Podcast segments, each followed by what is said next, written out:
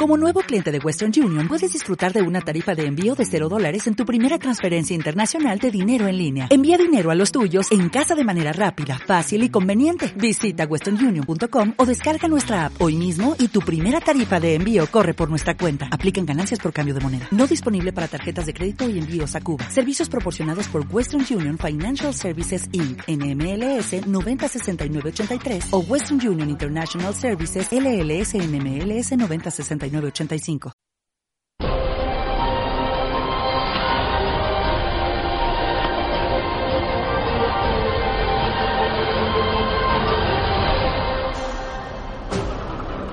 Bienvenidos a Zoom.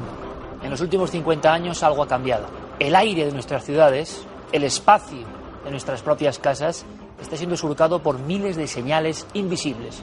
Algunos hablan precisamente del peligro invisible, otros piensan todo lo contrario, en fobias o paranoias. ¿Quién tendrá la razón? Esta noche, aquí en Zoom, queremos hablar de si esa señal de wifi, si esa señal del microondas, si esas ondas de las antenas de telefonía móvil ponen en riesgo nuestra salud o no, si nuestras células son afectadas por eso que no podemos ver.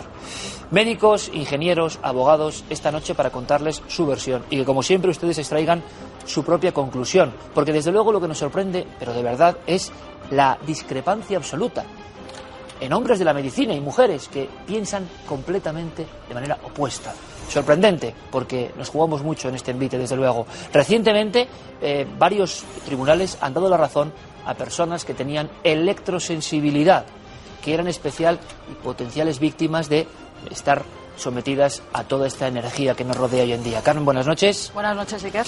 Lo que hemos hecho es ponernos un poco manos a la obra, que sería lo primero, ¿no? Comprobarlo por nosotros mismos. Claro, porque todos nos hemos preguntado en alguna ocasión, bueno, el teléfono móvil con el que duermo al lado, la tableta, ¿afectarán algo al sueño? ¿Esos dolores de cabeza constantes que a veces sufrimos? ¿Tendrán algo que ver eh, la red wifi, el router que está en la en la habitación anexa a la nuestra, donde dormimos, donde comemos, el teléfono del vecino de abajo. Bueno, pues nosotros nos hemos puesto manos a la obra, como bien decía Siker, y lo que hemos hecho ha sido en nuestro propio trabajo, en nuestra propia oficina y en el centro de Madrid, en el Parque del Retiro, un lugar que tenía que estar lleno de naturaleza y sin ninguna radiofrecuencia extraña, ¿no? Bueno, pues junto al ingeniero Alberto Cela vamos a hacer las mediciones para que ustedes vean si estamos o no contaminados de esas radiaciones.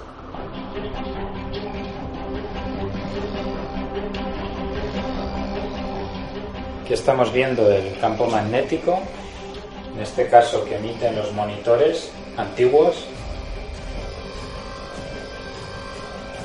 Y estamos viendo que está alto.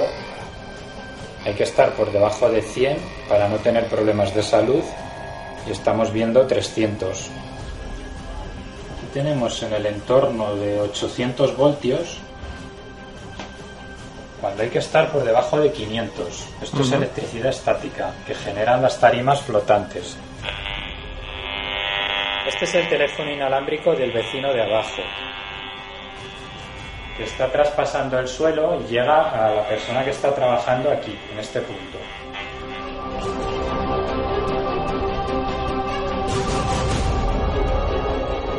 Aquí vemos que el nivel es mucho mayor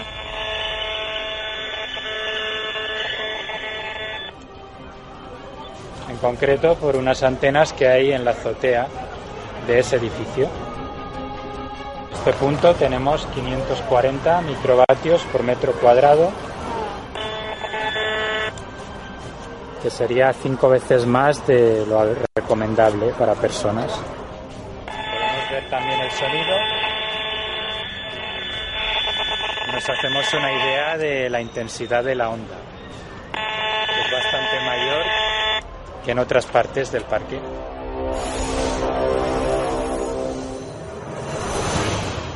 Alberto Cela está aquí con nosotros y tengo yo un micrófono, como ustedes están viendo, de mano.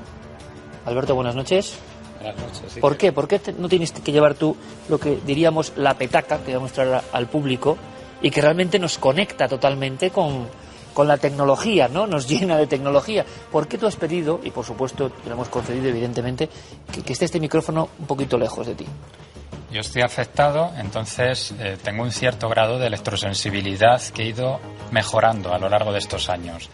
A día de hoy podría llevar una petaca, pero intento prevenir, para protegerme, para no exponerme más de lo que debería.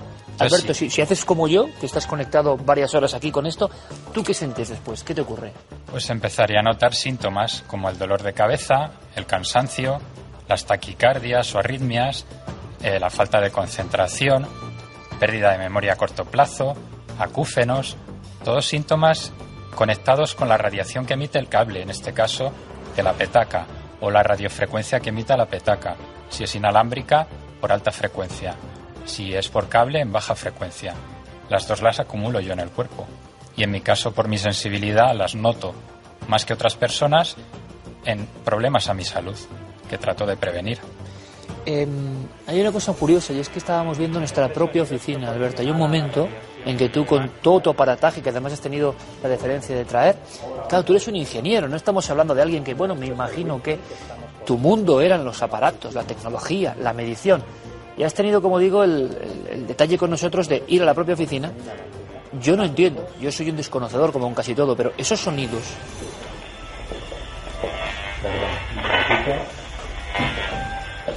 Estamos midiendo. Este es el teléfono inalámbrico del vecino de abajo. Son sonidos como ocultos que solo un aparato puede revelar. Eh, ¿Cómo estaba nuestra oficina, Alberto? Yo en la oficina, cuando entré a medir, eh, buscaba focos realmente llamativos y en honor a la verdad, la oficina estaba bastante saludable desde un punto de vista de biohabitabilidad, que es lo que nos interesa a las personas para prevenir. Estamos hablando de efectos en la salud a medio y largo plazo, no de los efectos legales, que son mucho más permisivos. Y desde ese punto de vista me encontré con algunas cosas que son llamativas pero en general la, oficina estaba bastante saludable para los trabajadores que están allí. Por ejemplo, teléfonos inalámbricos, procedentes no del interior, que todos eran por cable, sino del vecino de al lado, o de un vecino de abajo en otra de las salas.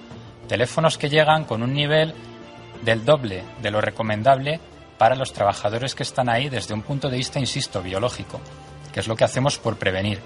Estos teléfonos se pueden sustituir por otros que sean eco, con el modo eco plus activado, para que no emitan cuando estén en la base. Cuando hablamos siempre van a emitir, porque son inalámbricos. Pero nos quitamos la mayor parte del tiempo que es cuando están colgados. Es como el objeto más maldito, entre comillas, del mundo de la electrosensibilidad, eh, el, teléfono inalámbrico. Pero en una casa, como estamos viendo, hay muchas fuentes. ¿Qué destacarías tú o, o qué podríamos decir a los millones de personas que ahora nos están viendo y que por vez primera están preguntándose ¿Esto es una fantasía o esto realmente es dañino? Eh, ¿Qué lugares deberían ser sanados en la mayoría de las casas de nuestro país? Es una buena pregunta. En las casas es lo más importante. Eh, el dormitorio es lo principal. Eh, tenemos que tener un dormitorio con un nivel de cero de radiaciones en todo lo que sea posible, disminuir o mejorar. Y ahí entran las antenas de telefonía de la calle, que están penetrando las paredes y llegando al interior de la vivienda. Lo has medido eso también. Se pueden medir, se pueden ver eh, a qué nivel nos movemos y a partir de ahí, si es alto, podemos apantallar las paredes, las ventanas. Hay pinturas específicas, hay telas, hay mallas que hacen que esa radiación se refleje hacia el exterior y hacia el interior entre un 1% o menos para que la persona pueda vivir en un entorno saludable sin tener que irse a otro piso. Esto se puede conseguir con estos estudios, con estos análisis, porque hay soluciones. Yo en mi casa tengo estas soluciones ya implementadas y en las casas de las personas a las que puedo asesorar intento transmitirles lo mismo que yo ya sé, lo mismo que yo he experimentado y lo que a mí ya me ha hecho recuperarme prácticamente haciendo una vida normal. O sea, que has notado la mejoría. Eh, Alberto, tú eh, diriges electrosensibilidad.es, eh, donde das consejos de todo este tipo de, universo que desde luego nosotros desconocemos, pero hay errores grandes, me imagino. La inmensa mayoría de la población realizamos errores terroríficos a este nivel, en tu opinión. Hay errores muy graves que, por ejemplo, vienen por, por el cableado de la, de la instalación eléctrica de la casa. A mí personalmente me afectó mucho cómo estaban los cables del cabecero de la cama los típicos interruptores que tenemos a un lado y al otro de la pared por comodidad, para no tenernos que levantar a la entrada del dormitorio a encender y apagar la luz. eso se puede anular y dejar solo activo el de la entrada. ¿Por qué? ¿Qué, qué, ocurre en nuestro cerebro, en nuestro cuerpo, con los eternos interruptores que, cuyo cableado pasa por detrás del cabecero?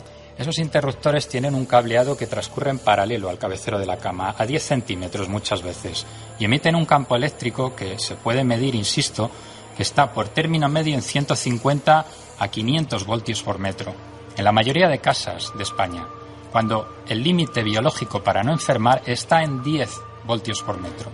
Esos cables, cuando se condenan, quedan prácticamente a cero.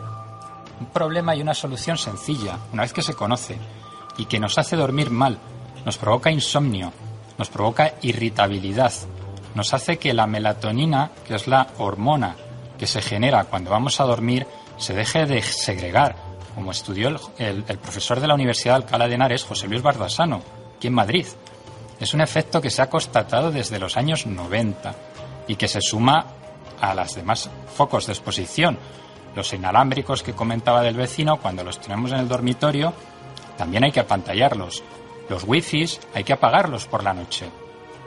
Eh, los suelos, cuando tienen tarima flotante, también es conveniente cambiarlos, porque tienen electricidad estática a niveles altísimos muchas veces, especialmente los suelos más baratos. Hay oficinas que tienen este tipo de suelos y los trabajadores van dando chispazos a la gente. Y eso no es porque sí, esto es porque el cuerpo absorbe esa electricidad estática y después la descarga tocando a alguien. ¿Y hasta qué punto puede ser dañino para nuestro organismo? ¿Qué, casos habéis encontrado? ¿Hasta qué punto alguien puede enfermar por esto o es simplemente un malestar, una irritabilidad? Perfecto. ¿Hay casos más graves? Esto, si no se soluciona, va a más. Igual que en mi caso, yo toqué fondo hace 12 años y estuve desahuciado de vida social y laboral. Me he ido recuperando, investigando a fondo, buscando soluciones. Pero si no se buscan esas soluciones y no se implementan, especialmente en los dormitorios, insisto, porque hay veces que en el trabajo no se puede hacer todo lo que quisiéramos, pero sí estar fuertes en casa, prevenimos que esos síntomas vayan a más y den lugar, por ejemplo, a un cáncer o, por ejemplo, a un trastorno neurológico tipo Alzheimer a los 40 años, como hay muchas personas que ya están padeciendo enfermedades que antes eran de personas mayores, o problemas cardíacos que vienen provocadas por la mala circulación sanguínea. La sangre tiende a espesarse por el efecto de la contaminación electromagnética. Hay productos que también te fluidifican la sangre. Felicidades. Pero Me alegra que seas uno. Evidentemente, para que esto no vaya a más y no tengamos que generar una leucemia en un niño de 5 años porque vive al lado de una subestación eléctrica o de un transformador, como muchas casas que lo tienen debajo de su propia vivienda. Esto en otros países como Suecia está prohibido. Las leyes han cambiado y la electrosensibilidad está reconocida. Es motivo de baja laboral y se dan derechos, se apantallan las casas gratis, se protege a los trabajadores en sus, en sus lugares de trabajo por parte del gobierno, no porque tenga yo que ir a medirlo. Ojalá el gobierno aquí hiciera algo así y los electrosensibles no tuvieran que pedir bajas por juicios sino que fuera un derecho. Yo intento divulgar esto porque a mí me afectó. También quiero dar una visión positiva porque se puede recuperar la, la persona, haciendo las cosas bien.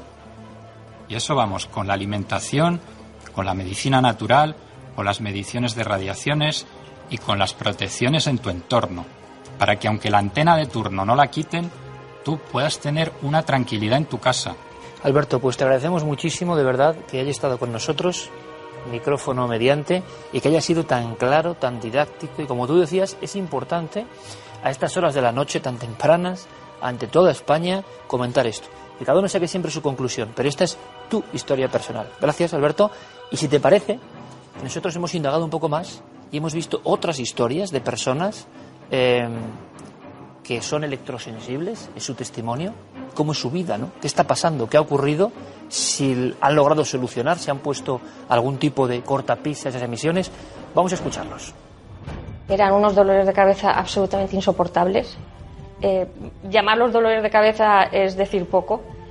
Y un cansancio tremendo de casi no poder andar.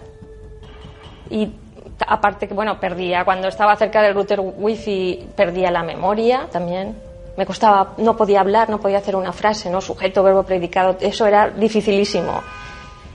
Y bueno, muy duro, muy duro todo. Las opiniones entre la comunidad médica están divididas. Amplios sectores científicos consideran que este mal es poco más que una fantasía. Otros dudan del origen real de la dolencia. Pero de acuerdo a las últimas estimaciones, los afectados son ya el 10% de la población mundial. Peligros, el peligro más importante es el peligro de que no podemos protegernos frente a ello, o tenemos muy difícil protegernos frente a ello. A pesar de la dificultad que conlleva su diagnóstico, Suecia y Francia han sido los primeros países en aceptar la electrosensibilidad como causa de baja laboral. En los últimos años, los tribunales españoles también han comenzado a pronunciarse a favor de los afectados. He tenido que recientemente marchar de mi vivienda habitual, que es un piso en un bloque, en un bloque. Y durante tiempo, pues mis vecinos apagaron todo lo inalámbrico, los colindantes con mi piso, no todo el edificio. Y recientemente pues un vecino necesitaba un wifi potente y yo he tenido que marchar porque era insoportable, los síntomas me dejan en cama. La polémica en torno a esta dolencia es encarnizada, pero el supuesto goteo de afectados y muertes es constante. Lo que creemos que es realmente un problema es que las autoridades no están poniendo por delante la salud de la población y los riesgos que hay ante pues la ambición quizá desmedida de alguna industria que no le importa que haya efectos para el futuro, ¿no? Que hay intereses evidentes, ¿no? Estamos en un mundo en el que las eh, telecomunicaciones ocupan un factor muy importante de la economía. Pero hay que entender que este problema no está en un país, está en todos los países. Y estamos sometidos todo el mundo a este tipo de radiación. Imagino que están muy interesados en tapar el problema, igual que sucedió con, la, con el tabaco.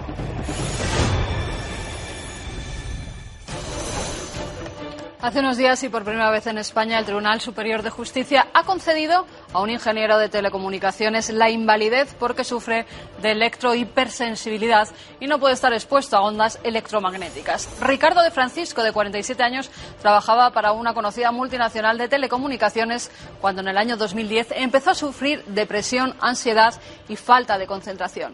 Trabajaba a solo dos metros de un router profesional y cada vez que se sentaba en su puesto de trabajo, el oído izquierdo comenzaba a arderle y con el tiempo el tiroides comenzó a fallarle. Tras pasar por varios psicólogos y psiquiatras que le dieron la baja durante meses, por fin una médica le diagnosticó electrosensibilidad.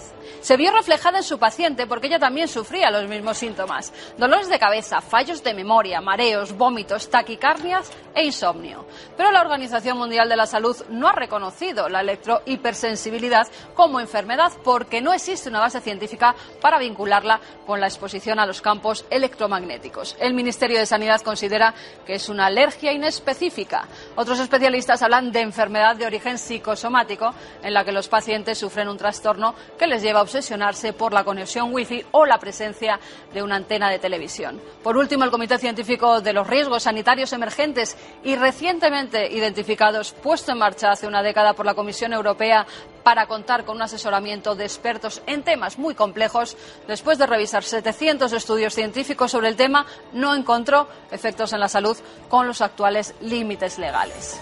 Eso es a nivel judicial. Pero cuando salimos a la calle o entramos a buscar noticias de personas que han sido afectadas por la electrohipersensibilidad, nos encontramos que van en aumento. Una de esas personas, por desgracia, ya no nos puede acompañar hoy en día, pero sí que está su hijo, Ángel Martín. Muy buenas noches, Ángel. Buenas noches. Tu madre, como decía, por desgracia, no puede estar aquí porque decidió en un momento dado, cuando ya no podía más, quitarse la vida ante los efectos que estaba sufriendo. Pero tiene todo un porqué. Tu madre era una persona normal, no tenía dolencias, más de las comunes, ¿no? Pero un día algo se produce, un desencadenante. Sí, hay hubo un detonante, fue eh, cuando fue a coger un teléfono móvil, se cambió de teléfono móvil, por lo que sea, emitiría más, no lo sabemos.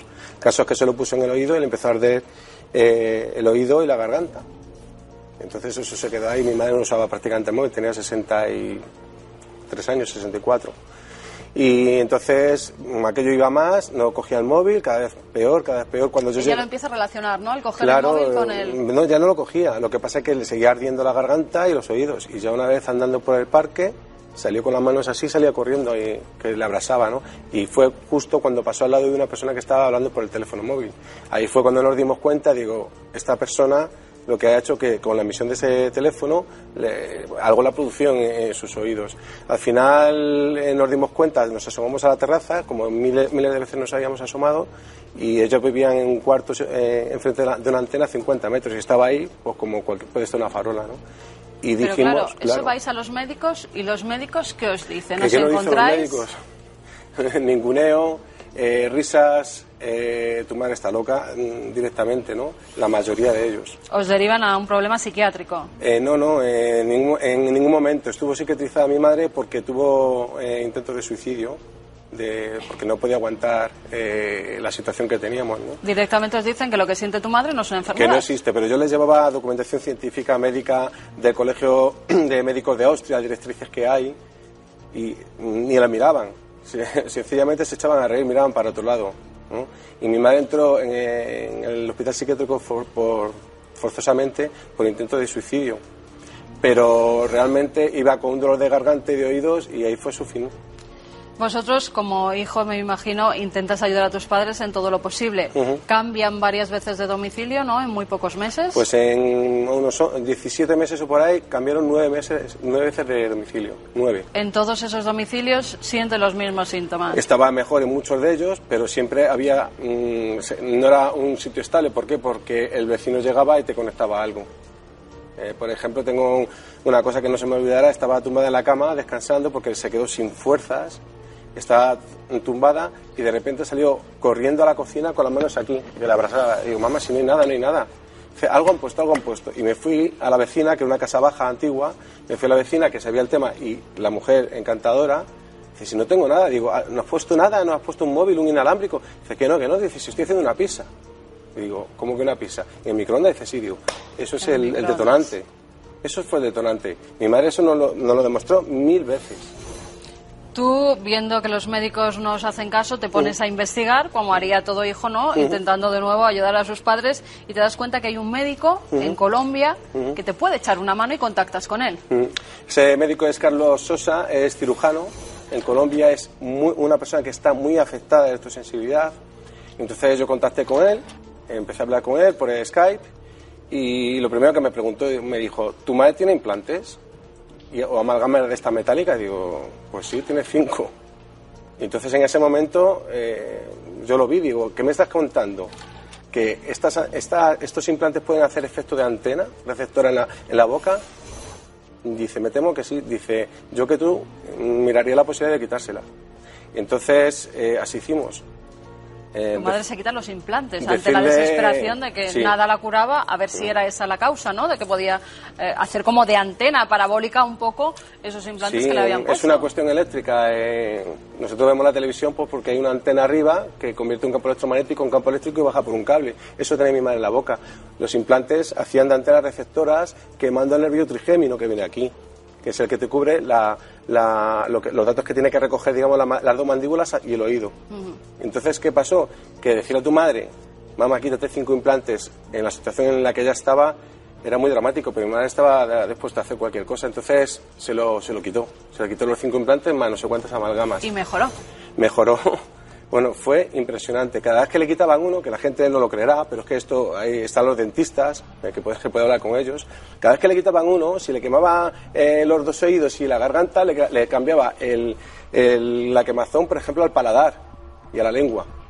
¿Por qué? Porque estamos cambiando el circuito, estamos cambiando resistencias, amperajes, voltajes. Eso es lo que le pasó. Y bueno, fue quitar el último y era, ella lo describió y dice, me han hecho como, me estoy quemando y me han hecho como un cubo de agua fría. Y eso se quedó estupenda. De hecho, la, la lengua, que se lo decía yo a los médicos, decían que era, mm, que la, que la lengua la tenía naranja, naranja amarilla. Yo decía que estaba abrasada esa lengua, ¿no? Y me decían, no, no, esos son hongos. La trataron de hongos y eso no se quitaba. Fue quitárselo y en tres días, y tengo fotos que lo demuestran, cómo está la lengua quemada y cómo está la lengua rosita, como tiene que estar.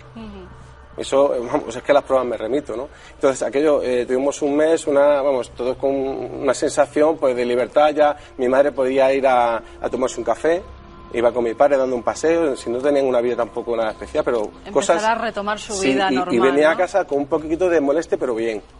El caso es que estaban en San Martín de la Vega, el último, la última vivienda donde que alquilaron, y mm, en esa vivienda era un, un chalet compartimentado, habían hecho apartamentos. Entonces estaba, yo tengo un medidor de campo electromagnético y estaba a cero, ¿no? Los, los vecinos, que eran, no sé si eran cuatro apartamentos, sabían del problema y no tenían nada inalámbrico. Total, que estamos allí, me llama mi padre y dice, Ángel, tu madre está otra vez mal, otra vez mal. Digo, ¿pero, pero qué te pasa? Dice, joder, me emociono. Bueno, es normal porque además eh, perder de una forma así a, a un ser querido y en este caso tu madre pues es muy duro, ¿no? Lo que pasa que también es un testimonio, Ángel, que puede servir para muchas otras Sí. personas que hoy en día están luchando por lo mismo Sí. que tú has luchado hasta el final. Sí, sí, sí. Bueno, voy a acabar de contar esto, no porque es muy importante. El caso es que mi madre empezó otra vez mal. Digo, papá, pregunta, pregunta a ver si han conectado algo. Oye, que preguntar que no hay nada. Digo, algo tiene que haber, algo, papá. Se le puso otra vez la lengua naranja amarilla, igual. Me fui yo con el aparato y fui mirando y efectivamente, el del piso de arriba que tenía, se, había- se acababa de comprar un smartphone. Esa, mi madre lo notaba. Eh, esto me preguntabas por el tema de ayudar a gente. Pues desde entonces no os imagináis la cantidad de gente que viene a nosotros como asociación, la Asociación Electro y Químicos Sensibles por el Derecho a la Salud, eh, totalmente desesperada. Yo cu- descuelgo el teléfono y cantidad de veces me encuentro una persona que no conozco de nada llorando histérica. Cada vez más. Además, lo estás notando el incremento porque también incrementan todos los teléfonos, Y todas porque las... llevamos mucho tiempo de exposición, esto se va acumulando y los efectos se están pagando ahora y ya veremos a ver los niños con el wifi en las escuelas. Pues Ángel, yo creo que con tu testimonio vas a ayudar a muchas personas que no saben cómo ayudar a sus propios familiares, como tú hiciste, ¿no? Que te pusiste a investigar, que fuiste hasta el fondo de la cuestión y que has eh, llevado a cabo esa organización para ayudar a otros que están sufriendo lo que tú sufriste y que tu madre se quede como ejemplo, ¿no? Sí. De, de, bueno, de una persona que ha sufrido mucho en carne propia esos efectos de lo que es el avance tecnológico. Sí, yo apelo a la- al sentido común, que no lo tenemos, la manera estamos tropezando siempre lo mismo, y entonces los políticos, si algún día se quieren sentar y ver lo que está pasando, que se puede, con la misma tecnología actual se puede bajar los niveles miles de veces, se puede cablear en casa, yo tengo en mi casa internet, pero lo tengo cableado, en los colegios, estamos metiendo a los niños a 30 tablets, 30 ordenadores más el router, hay una radiación mayor que si estás una- eh, enfrente de una antena a 30 o 50 metros, eso la gente no lo sabe. Entonces, sentido común y querer escuchar, si es que es sencillo, pero lo harán. Ángel, como bien sabes, hay una división total entre médicos que opinan que esto Mm. es psicosomático y médicos que opinan todo lo contrario, que hay que empezar a tratar esto como una enfermedad. Iker. Bueno, impresionante el testimonio, que lo agradecemos eh, de verdad. ¿eh? Yo, yo estaba ahí y absolutamente imagino que como la audiencia, sobrecogidos por la historia humana, y luego una persona que se pone a... Lo estamos viendo mucho en Zoom, ¿no? Personas que se ponen a investigar, que al final no les queda otra.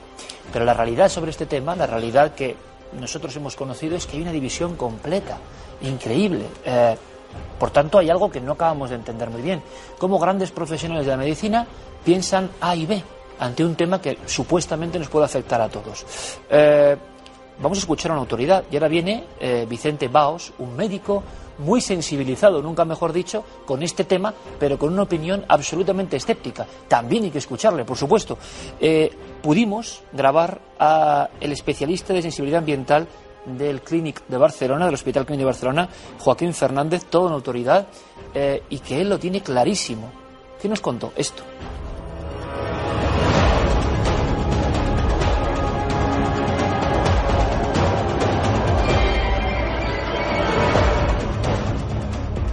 Actualmente hay suficientes datos para entender que el incremento tan importante que ha habido de exposición electromagnética en nuestra sociedad en los últimos 50 años incide en eh, enfermedades y en síntomas a, a los pacientes. Esto es cierto, está objetivado y está corroborado científicamente. Cuando se cogían células y se exponen a estas radiaciones a baja dosis continuadamente, la célula sufre cambios. las células excitables, por ejemplo las del corazón, las del cerebro, que tienen transmisión eléctrica, son más sensibles a estas radiaciones y también se ha demostrado ya que una exposición prolongada puede inducir efectos mm, oncogénicos, es decir, que puede inducir también, como las radiaciones ionizantes, estas otras radiaciones inducen también mayor incidencia de tumores. Pero esto no interesa globalmente porque estas radiaciones vienen de actividades como son la telefonía, como son la transmisión de señales a pantallas de ordenador, como son los teléfonos móviles, que están en el top de la electrónica y de la economía. Las principales empresas son estas empresas de telecomunicaciones estamos como sociedad recibiendo una exposición altísima en la cual no se ha garantizado la seguridad. Claro, a mí me está pasando como a muchos de ustedes, que si esto es así, que yo no lo sé, yo hago todo mal y me quedo inquieto. Así que tiene que venir aquí un médico, doctor Vicente Bosch, bienvenido, como siempre, muchas gracias por acudir. No es sencillo porque hemos visto historias muy emocionales, evidentemente, pero el doctor Baus dice una cosa que es importante. Claro que reconoce que hay personas que sienten esa sensación de ser hipersensibles. Lo que el doctor Vicente Baus, con otros muchos doctores, no mantiene es que exista el fenómeno en sí que degrada, digamos, el, cuerpo humano, ¿no? Ciertamente, ¿no? Es decir, la electrosensibilidad como un fenómeno fisiológico que afecta esas radiaciones de baja frecuencia, por cierto, que legalmente está establecido que no generan daño al cuerpo, y eso está muy estudiado, es lo que no podemos demostrar hoy en día, ni ninguna autoridad académica, ni informes de diversos países confirma de que hay un marcador biológico que define que la exposición a los campos electromagnéticos de baja frecuencia, que es lo que hablamos con electrosensibilidad, afecta a la biología humana. Pero sí hay personas que se sienten hipersensibles a esos fenómenos y a esos tipos de aparatos. Y eso no lo podemos negar. Ni se puede negar el sufrimiento de la persona que lo vive, ni de sus familiares, como acabamos de ver.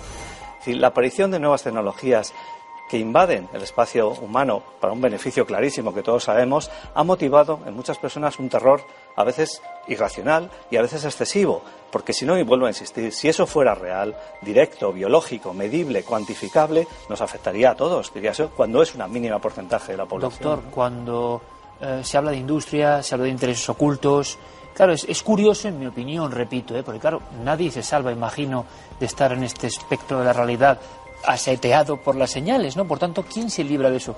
Eh, pero hay personas que piensan que hay intereses.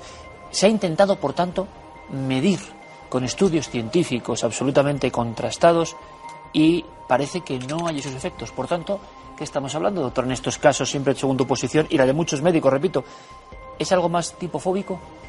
Parece que el enfoque sería así, sería una especie de sensibilización global, dado que los síntomas son muy inespecíficos. Siempre hablamos de alteraciones cutáneas, enrojecimiento, cefaleas, alteraciones de la marcha, las, síntomas que se dan en muchas situaciones, en todas con un componente de ansiedad muy claro. Es decir, la ansiedad al final es lo que provoca ese intenso malestar. Eso es muy generalizado a muchas situaciones, muy relacionado con las características fóbicas, es decir, es un objeto el que me provoca esto, es la medición de campos electromagnéticos a mi alrededor lo que me provoca esto. Cuando eso se estudia de una manera ciega, doble ciega, digamos, es decir, ni el que lo hace ni el que lo recibe sabe, por ejemplo, si está encendido el wifi o no, no hay ningún estudio que demuestre que la exposición activa sea diferente a la no activa. Es decir, no se puede encontrar una diferencia medida en grandes poblaciones exponiendo y no exponiendo a múltiples pacientes, unos con electrosensibilidad y otros controles, es decir, paciente que no tiene este tipo de problemas. En ningún caso ha habido una significación estadística que avale que realmente los síntomas tienen una relación directa. Debo aclarar que siempre cuando hablamos de correlación, cuando yo me acerco al teléfono lo noto, cuando lo alejo. Es decir, una correlación entre una persona no tiene valor científico para establecer una generalidad. Es decir, debemos estudiar poblaciones grandes de afectados y no afectados, exponiendo en condiciones controladas, medibles a esas radiaciones de baja frecuencia para medir el efecto.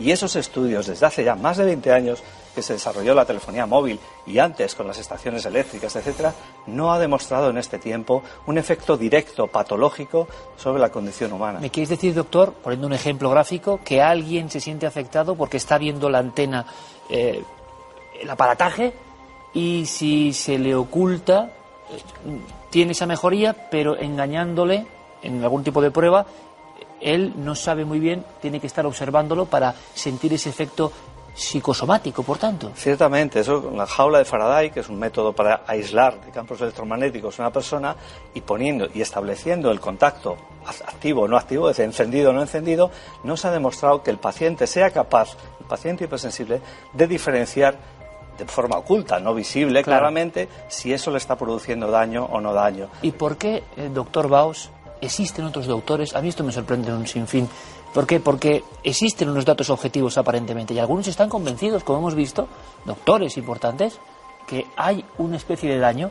Y claro, evidentemente la población, los que no somos doctores y no sabemos, decimos, vamos a ver, el crecimiento de los cánceres, de las enfermedades, ¿tendrá que ver con estos últimos años de cosas nuevas que no conocemos? Pues no hay ningún dato objetivo que lo avale ni el incremento de los casos de Alzheimer tiene nada que ver con esto, ni hay datos, y que ya tenemos una, serie epidemiológica muy alta, de que esté incrementando nada más que el envejecimiento de la población, que eso es algo positivo, es decir, vivimos más y probablemente vivimos mejor y no estamos viviendo peor porque las tecnologías, al contrario, nos han ayudado.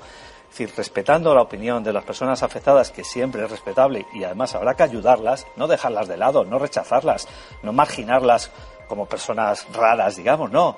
Es, gente que sufre y el deber de cualquier médico es ayudarlas.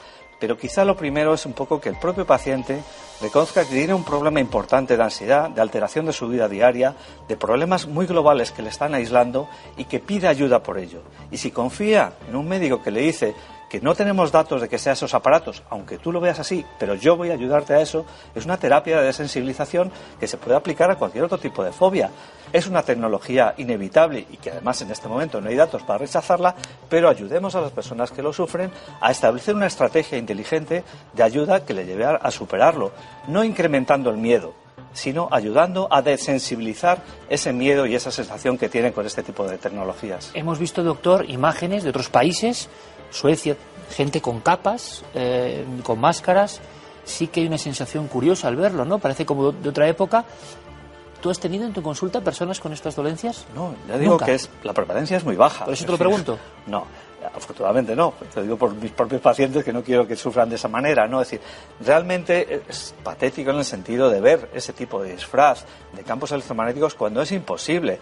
Solo las ondas de radio comercial es una onda que no te vas a librar ni con una capa ni con una capa.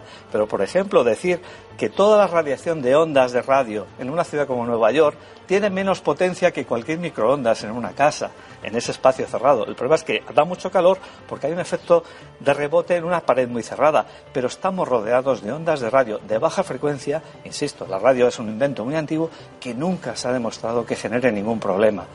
¿Es la vida moderna lo que nos da problemas? Pero a lo mejor el estilo de vida, el estrés continuado, la carga de trabajo de las personas, la insatisfacción que sufrimos por muchas cosas, no tanto la tecnología, que en mi caso, y creo que en el de todos, supone un avance y un beneficio para la humanidad. Clarísimo, ha hablado el doctor Baos, y ustedes, por supuesto, pueden tomar buena nota porque esta versión tiene que también estar aquí. La representan muchísimos médicos, evidentemente, que creen que esto está más dentro de la cabeza que en los aparatos. Doctor Baus, como siempre, muchísimas gracias, de verdad, por la visita. Eh, otra vuelta de tuerca sería los que piensan que realmente no se habla de esto por otras cuestiones diferentes, de economía, industriales, demasiado en juego. Entramos también en esta faceta.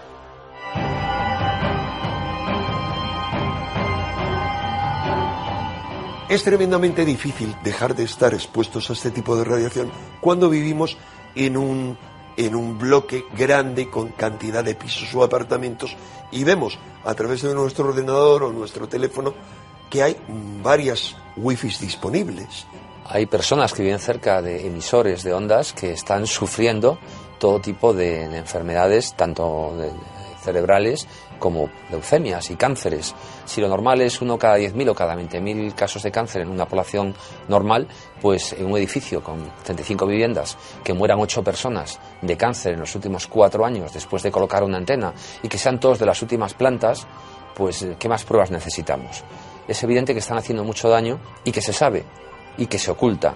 Eso es algo a lo que se le debería prestar la máxima atención y financiar, el Estado debería financiar ese tipo de investigaciones. Si el Estado no financia ese tipo de investigaciones, como debería, es por la presión aplastante de las multinacionales que tienen intereses expresos en esa materia. Está friendo nuestros cerebros. Así hay tantas enfermedades ahora que le llaman raras. Lo raro, es que, lo raro es que no se diga de dónde viene la enfermedad. Pero muchas alteraciones que está sufriendo la población, que empieza a ver Alzheimer con 40 años, se le está cargando la culpa al Alzheimer eh, y a un origen desconocido cuando muy probablemente toda la saturación brutal que hay de ondas electromagnéticas en, nuestras ciudades eh, está afectando. La mayor parte de las casas actuales y de los últimos años son casas enfermas, casas que enferman y casas que pueden hasta matar. Palabras y sentencias muy rotundas, pero como digo, todas las opiniones aquí en Zoom esta noche sobre un tema eh, de especial sensibilidad, evidentemente.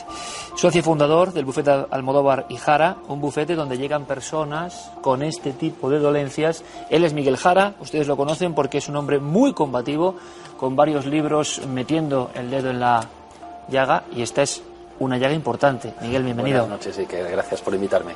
Lo es.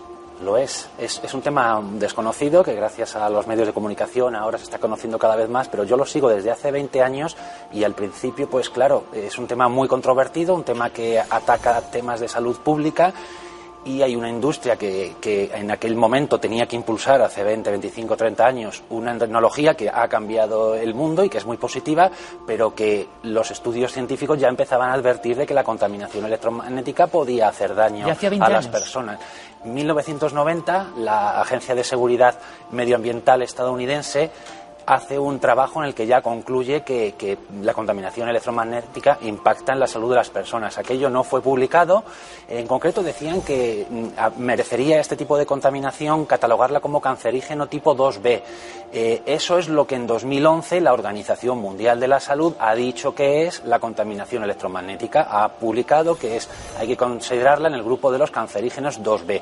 Es el, eh, el DDT y otros productos químicos tóxicos se consideraron hace décadas así y fueron eliminados. Yo me he metido en tu página y he dicho, madre mía, yo debo estar contaminada por todas partes. Lo primero, que me he encontrado, algo que yo hago siempre, dormirme con los auriculares puestos. Te fríe el cerebro, como decía nuestro invitado en esos cortes literalmente te hace perder la memoria, así me he quedado yo, ¿no? Te, he dejado un poco quizá alarmada, no era mi intención. Sí, sí, sí, Has podido entrar en, mi página web porque me dedico al periodismo online y le agradezco la vida y, el periodismo a, la existencia de estas tecnologías. O sea que no estoy en contra de estas tecnologías, pero sí mi trabajo, como sabéis, es hacer una crítica de temas de salud pública. Eh, sobre, sobre los auriculares, por ejemplo, que nos dicen que es un buen consejo y lo es a la hora de hablar eh, por el móvil, pues unos científicos españoles han publicado una revista científica hace poco que el pequeño campo electromagnético nos puede hacer eh, perder la memoria eh, eh, por unos instantes. Es decir, ese, ese estudio no tiene, no, tiene, un gran impacto para la salud pública, pero bueno, es bastante llamativo, ¿no? pero ya nos está documentando de nuevo y ha, sido publicado hace un año y medio por ahí que sí existe una contaminación electromagnética y que causa impactos en, las, en la salud de las personas. a nivel legal, Miguel, antes, por ejemplo, eran las comunidades de vecinos las que decían, bueno, pues si nos pagan tanto, fenomenal que nos pongan una antena de telefonía móvil encima de nuestras cabezas. Eso, hoy en día ha cambiado, ha cambiado a peor, porque ya no eliges que te ponga la antena, ya te la ponen. Mm, bueno, eh, eh, me, refiero a que los periodistas estamos haciendo cierto buen trabajo porque ahora las personas dicen, no, no, por 6.000 euros o 12.000 euros a repartir entre 20, 40 o 80 familias, pues no merece la pena arriesgar a la, la salud, ¿no? Los más concienciados dicen no y los que tienen dudas dicen, bueno, ante la duda, no sé muy bien qué me pasará, pero por ese dinero desde luego que no. O sea que eso ha cambiado. ¿Y qué impresiona?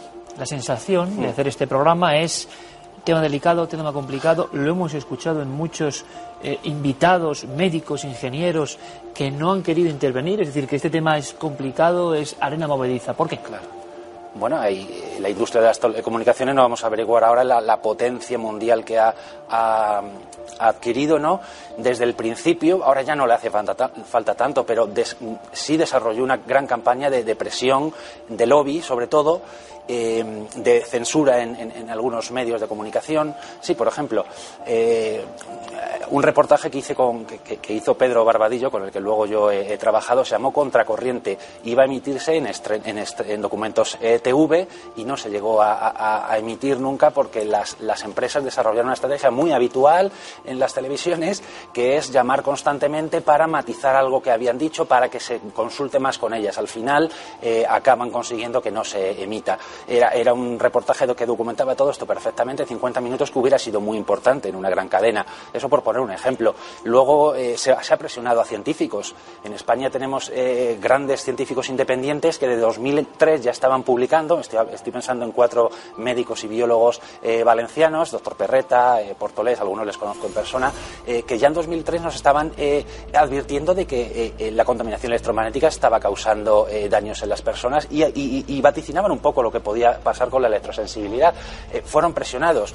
a, uno, el director del Hospital La Fe, donde él trabajaba, le prohibió seguir con los experimentos, le perseguía cuando iba a dar una conferencia crítica sobre este tema, mandando cartas de la mano de la patronal de las empresas de telecomunicaciones, un director de hospital público, para que no diera conferencias porque era una voz poco autorizada. Aquella persona lo pasó, lo pasó francamente mal. Y su compañero Portolés pues te, va, te, va, a parecer de, película, pero creo que, hay que contarlo en este programa, eh, se le hackeó una compañía telefónica, no vamos a dar el nombre, que si nos escandalizamos demasiado, le hackeó el, ordenador eh, para eh, sustraerle la información que, iba a publicar o lo que estaba trabajando sobre contaminación electromagnética.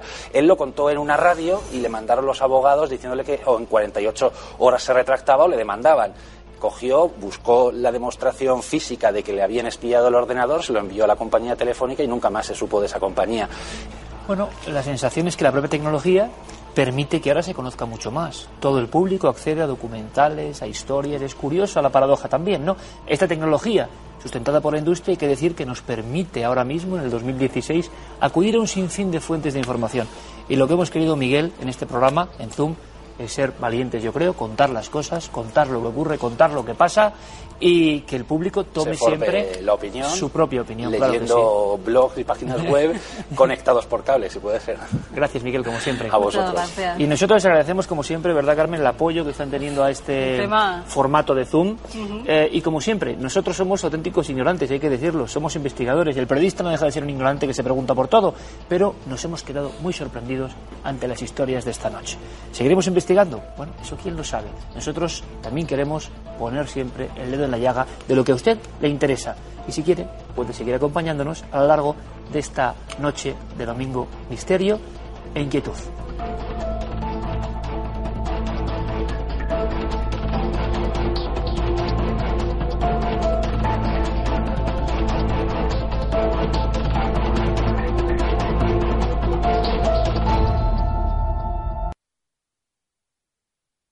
When you drive a vehicle so reliable it's backed by a 10-year, 100,000-mile limited warranty, you stop thinking about what you can't do and start doing what you never thought possible. Visit your local Kia dealer today to see what you're capable of in a vehicle that inspires confidence around every corner.